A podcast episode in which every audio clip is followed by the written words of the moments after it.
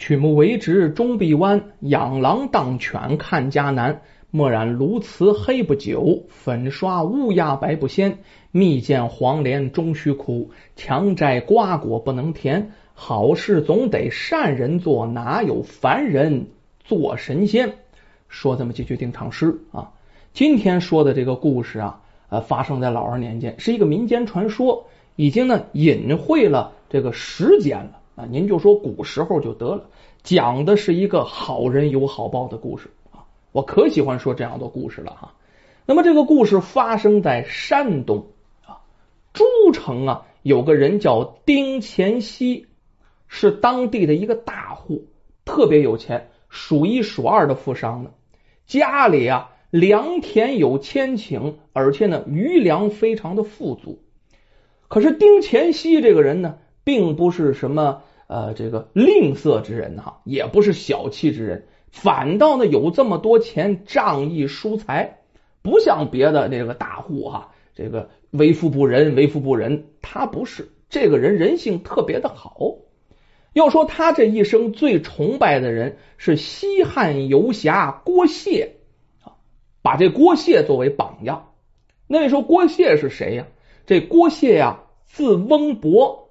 是今天的河南省济源市人，个子不高，短小精悍啊，车轴汉子非常的壮。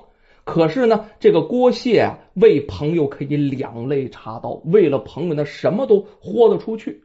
年轻的时候啊，总做一些违法的事啊，遇到皇帝大赦了，这才把性命给保住。老了，思想转变了，行事呢，检点了很多。郭谢的传说特别多呀，这丁乾熙呀，就往往模仿郭谢的一些故事的行为，然后呢，自己就照着做。有这么一年呢，他替朋友出头，可是犯了事儿了，惊动了御史了。御史来到诸城前来调查，这丁乾熙一看这不好，赶快我出门避避祸吧，出去躲躲风头吧，带了点金银细软，然后自己就跑了路了。这一天来到什么地方呢？来到安丘地界，天公不作美，下起了大雨。正好啊，走着走着，路边有个破茅草屋啊，这实在实在是没地儿避雨了。哎，他就进去避雨。这雨哗哗的也没个停歇。这丁乾熙这个烦呢，前不着村后不着店的，你说这可怎么办？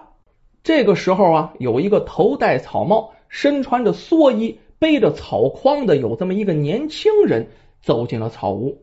原来啊，他是割牛草的。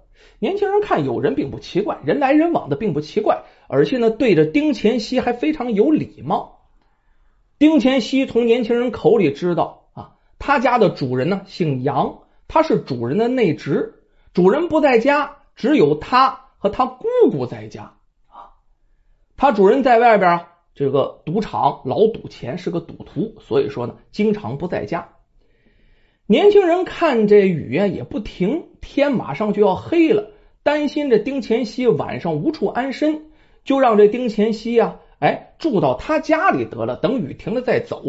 这丁乾熙啊，看看天儿，觉得这个雨啊且下一阵儿，这前不着村后不着店的也没办法呀，那得了，人家请啊，我也不得不去了。年轻人带着丁乾熙啊来到家里。要说这个家就两间茅草屋啊，主人一间，年轻人一间。屋里陈设特别的简单，是个非常贫苦的家庭啊。丁乾熙见过了女主人，女主人对他呢也十分殷勤周到。家里剩的粮可不多了呀，全都拿出来给这丁乾熙吃，怕这丁乾熙饿着。要说第二天呢，雨还没停啊，这下起个没完连阴天了，烦的丁乾熙啊，哎呀，真是没招没落的，老在人家住着不行啊，这个走不了怎么办呢？帮着年轻人干点活，两个人合作干嘛呢？炸喂着牛草，这草湿漉漉的，炸出来他就他老蹭刀，然后长短不齐的。这丁乾熙啊，就问这怎么是这个草？这个草牛吃也不合适啊。年轻人就告诉他呀。昨天下雨，真是没割着牛草。家里因为太穷了，又买不起喂牛的饲料，今天只能喂牛一些从茅草屋顶扯下来的草，勉强的给牛对付对付。你说这家里这牛啊，也遭罪，这人也遭罪，都开始吃房子了啊！这丁乾熙心里这么想啊，这家主人对我这么好，是不是走的时候多放点钱？是不是要问我要钱呢？哎，转过一天来，雨过天晴了，连下了两三天了，这终于雨过天晴了。丁乾熙早早的起来，把行装呢都预备好，在上路之前，从怀里取出了银子。这一锭银子大约毛啊。能有个十几两银子哈，这一定就交给这年轻人啊，让他转交给主人以表谢意。这年轻人推脱了半天，推脱不过，没办法，进屋就交给他姑姑了啊。功夫不大呀，这年轻人拿着银子和他姑姑出来了。这女主人呢，上前就说：“哎呦，客官呐，我们帮助您呢，真不是为了钱，还请您呢把这个钱收回去吧。我们如果收了。”岂不落个贪财之名啊？哎，也伤了我们这份真心。这丁乾期非常感动啊，那是真心真意的帮我。之前我是脏心烂肺了啊，我认为人家是贪图我的钱呢。让丁乾熙很感激的说：“哎呦，十分感谢您的帮助啊，我是非常的感激。呃，这样吧，如果需要我帮助什么呀，您就到诸城来找我，我一定全力以赴的帮忙。”把这话一撂下。然后呢，说完了，自己转身就走了，还有点恋恋不舍。这件事一过去啊，这个时间大约就一年了啊。丁乾熙回家了，回家哈，把之前的事拿点银钱，他有钱嘛，就摆平了。官场的事无非也就这样，上下打点打点也就好了。哎，他也没有杨真人的消息，这个事儿就放下了。可是这一年赶上了灾年，咱们翻回头再说杨家。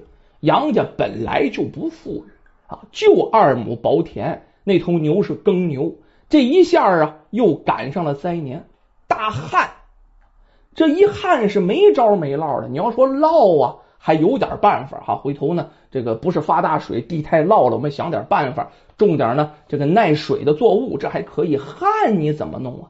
那个时候也没有水井，也没有水利工程，那全指着老天下雨，老天一不下雨。这根本就没粮食。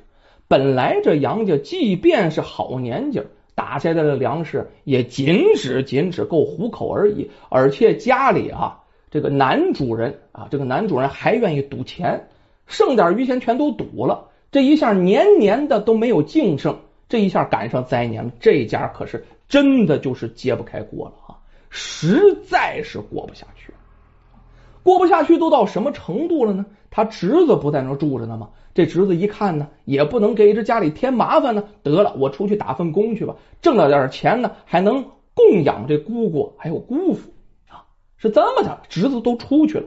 可是呢，这家里的夫妻俩也愁啊。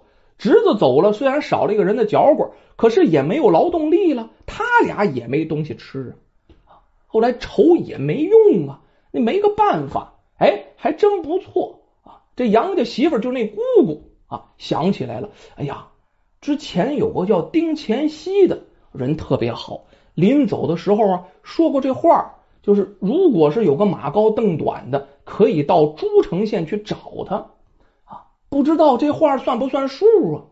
这姓杨的听完媳妇说呀，也想也不能在这饿死啊，逃荒也得有个地方去，不是吗？这媳妇啊岁数不小了，四十多岁了，鞋弓袜脚的，不方便走。那我去试试，这抱着试试看的态度，一路上呢就奔着诸城去了。路上不用说呀，家里哪有什么闲钱呢？拢共啊带了几个大子儿啊，就是道上预备个不时之需，住店没那钱，就是找破庙、破房子或者人家门楼子，然后住住店。然后呢，吃饭呢能蹭一口就蹭一口，能要点吃就要点吃，近似于乞丐。然后终于。来到了诸城县，来到诸城县都已经不行了啊！就这整个已经两天没没怎么吃东西了。到了诸城县呢，一打听，没有人不知道丁府的。很快呢，就给他一指，山东人都好客，不怎么欺负外来人。就一看呢，哎，这个是乞丐，然后我就欺负你啊，不不给你好脸色，没有这个哈，挺好的。一路上呢，啊，打听了三四个人，都给他指的是正确的方向。丁府大门楼，当地啊也是富户，大家都知道。再者一说啊，丁乾熙在当地也是一个非常有名的人。有名分两头的，一个是惹祸啊，经常啊就把官面惹翻了哈，经常就打架斗殴。虽然都是为了朋友吧，经常为朋友两肋插刀，这是一。第二有名朋友多，丁乾熙的朋友特别的多，上到呢这个官员啊，到富户，下到街井的一些地痞无赖，只要人性好呢，都是他的朋友。有的这些乞丐还都是他的朋友。所以说丁乾熙这个人海交，所以说呀，一听这个人是要打听丁府的，大家呢。格外的上心，最后啊，还有一个孩子领他走了一段路呢，说怕你走错了，领你走了一段路。这个杨老汉呢，也是格外的感激啊。然后呢，领他路的人呢，说你甭感激我哈，没没有什么哈。这丁府呢，对我家有过恩情啊，非常的好。俩人路上还聊聊天啊，看见丁府的大门了，跟门上人一说，看门的人也好。不像别人家看门的人横眉冷对的啊，你谁啊？不认识。没有看门的人问明了来意之后啊，进去就向丁乾熙禀告。丁乾熙当时没反应过来，事儿他记得。哎呀，就是这时间有点长，心里还纳闷呢。哎，纳闷呢也不能不听一听啊。把这姓杨的杨老汉呢请了进来，详细的问了问当年的情况。因为杨老汉是听他媳妇说的，本身没见过丁乾熙。把当年的这个事情详细的说了一遍。丁乾熙，哦，有这么回事，有这么回事。当年我落难的时候啊，确实承蒙您的夫人还有您的内侄啊帮我忙的，要不然啊那一下我可是真干了，被大雨浇完了，还指不定得什么病呢。这件事儿咱对上茬了，于是把这杨老汉奉为上宾。其实说是老汉，他跟丁乾熙的岁数差不太许多。啊当年，反正这个这个杨老汉呢，也就五十刚出头。按现在来说不算老，可是当年就算是老汉了。从这一天开始，这杨老汉算是过得舒服了。他在这丁府啊，天天是一日三餐，好酒好肉好宴席好招待。可是这杨老汉心里着急呀。啊心想自己在这好吃好喝的，我这媳妇在家是死是活呀？啊，他出来的时候家里就没粮了，他现在又不好意思向丁乾熙挑明了要钱要粮的事儿，这丁乾熙也不多问他，就成天陪他吃喝玩乐啊，在这城里到处转，挨个管着他吃，白天吃馆子，晚上吃家宴，可是没清玩。可是这杨老汉哪有那个心情去？就这样一过呀。过了三四天，这一天这杨老汉实在是忍不住了，就把自己呀此行的目的告诉了丁乾熙。丁乾熙听完哈哈大笑，哈哈老哥啊，老哥啊，你有所非知，哈哈你在来的当天呢，我就安排人出去了。您这前脚吃上第一顿饭，那面车马已经快马加鞭的出发了，我运了很多粮食。布匹还有银子，足足你家够用的。估计现在啊，早早的已经到家了。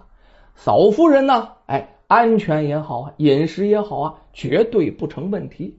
而且已经捎来回信了，就告诉你家里很好。我正要告诉你放心的时候呢，你这不就问我了吗？哎呦，这一下这杨老汉啊，感激的无可无不可呀，那痛哭流涕，跪地下就要磕头。可是丁乾熙上前，双手相搀，别介别介，我在难处的时候，您可没轻帮我呀！哎，您这到难处了，对我来说这是举手之劳而已，我是该做的。只不过老哥，我在您家时间不长啊，听您内侄啊，还有您夫人跟我说了一些事儿，我就劝您一句：再多的家财呀，这赌博的毛病可不是特别好啊！您看我这家财万贯。但是啊，赌博这个东西我是从来不碰。您呢，我是言尽于此。您好好琢磨琢磨。这杨老汉听完了，眼泪哗哗的。要说这些年他赌博可真就是个毛病，一直戒不下来。但是遇到鸡年以后，他自己也有反思。怎么反思？如果我不去这么豪赌，在家里好好过日子的话，也许这个鸡年就能过得去。这一下这大灾年呢，差一点没把全家性命都搭进去。所以说，这个赌博的毛病真是不好。现如今呢，大善人丁乾熙再这么语重心长的一说。彻底把这心就翻过来了，于是从那天开始啊，彻底也就戒掉了赌博的毛病。丁乾熙可没少送给他家银钱，还帮他家呀做了点小买卖。从此之后，杨家也过上了幸福的生活。你要说跟丁家一样有钱，没有，以前太穷了。现在呢，摘掉了贫困的帽子，过上了小康的生活。之前为了生计呀。已经在外面给别人打工的，他的内侄也好啊，还有他的儿子也好啊，也都回来了。这一下亲人聚到一起，房子也翻新了，这一家过得真是其乐融融。之后丁杨两家经常有往来，两家就像亲戚一样的互相走动。这正是啊，贫穷之人倾尽所有解人之急，仗义之人滴水之恩涌泉相报。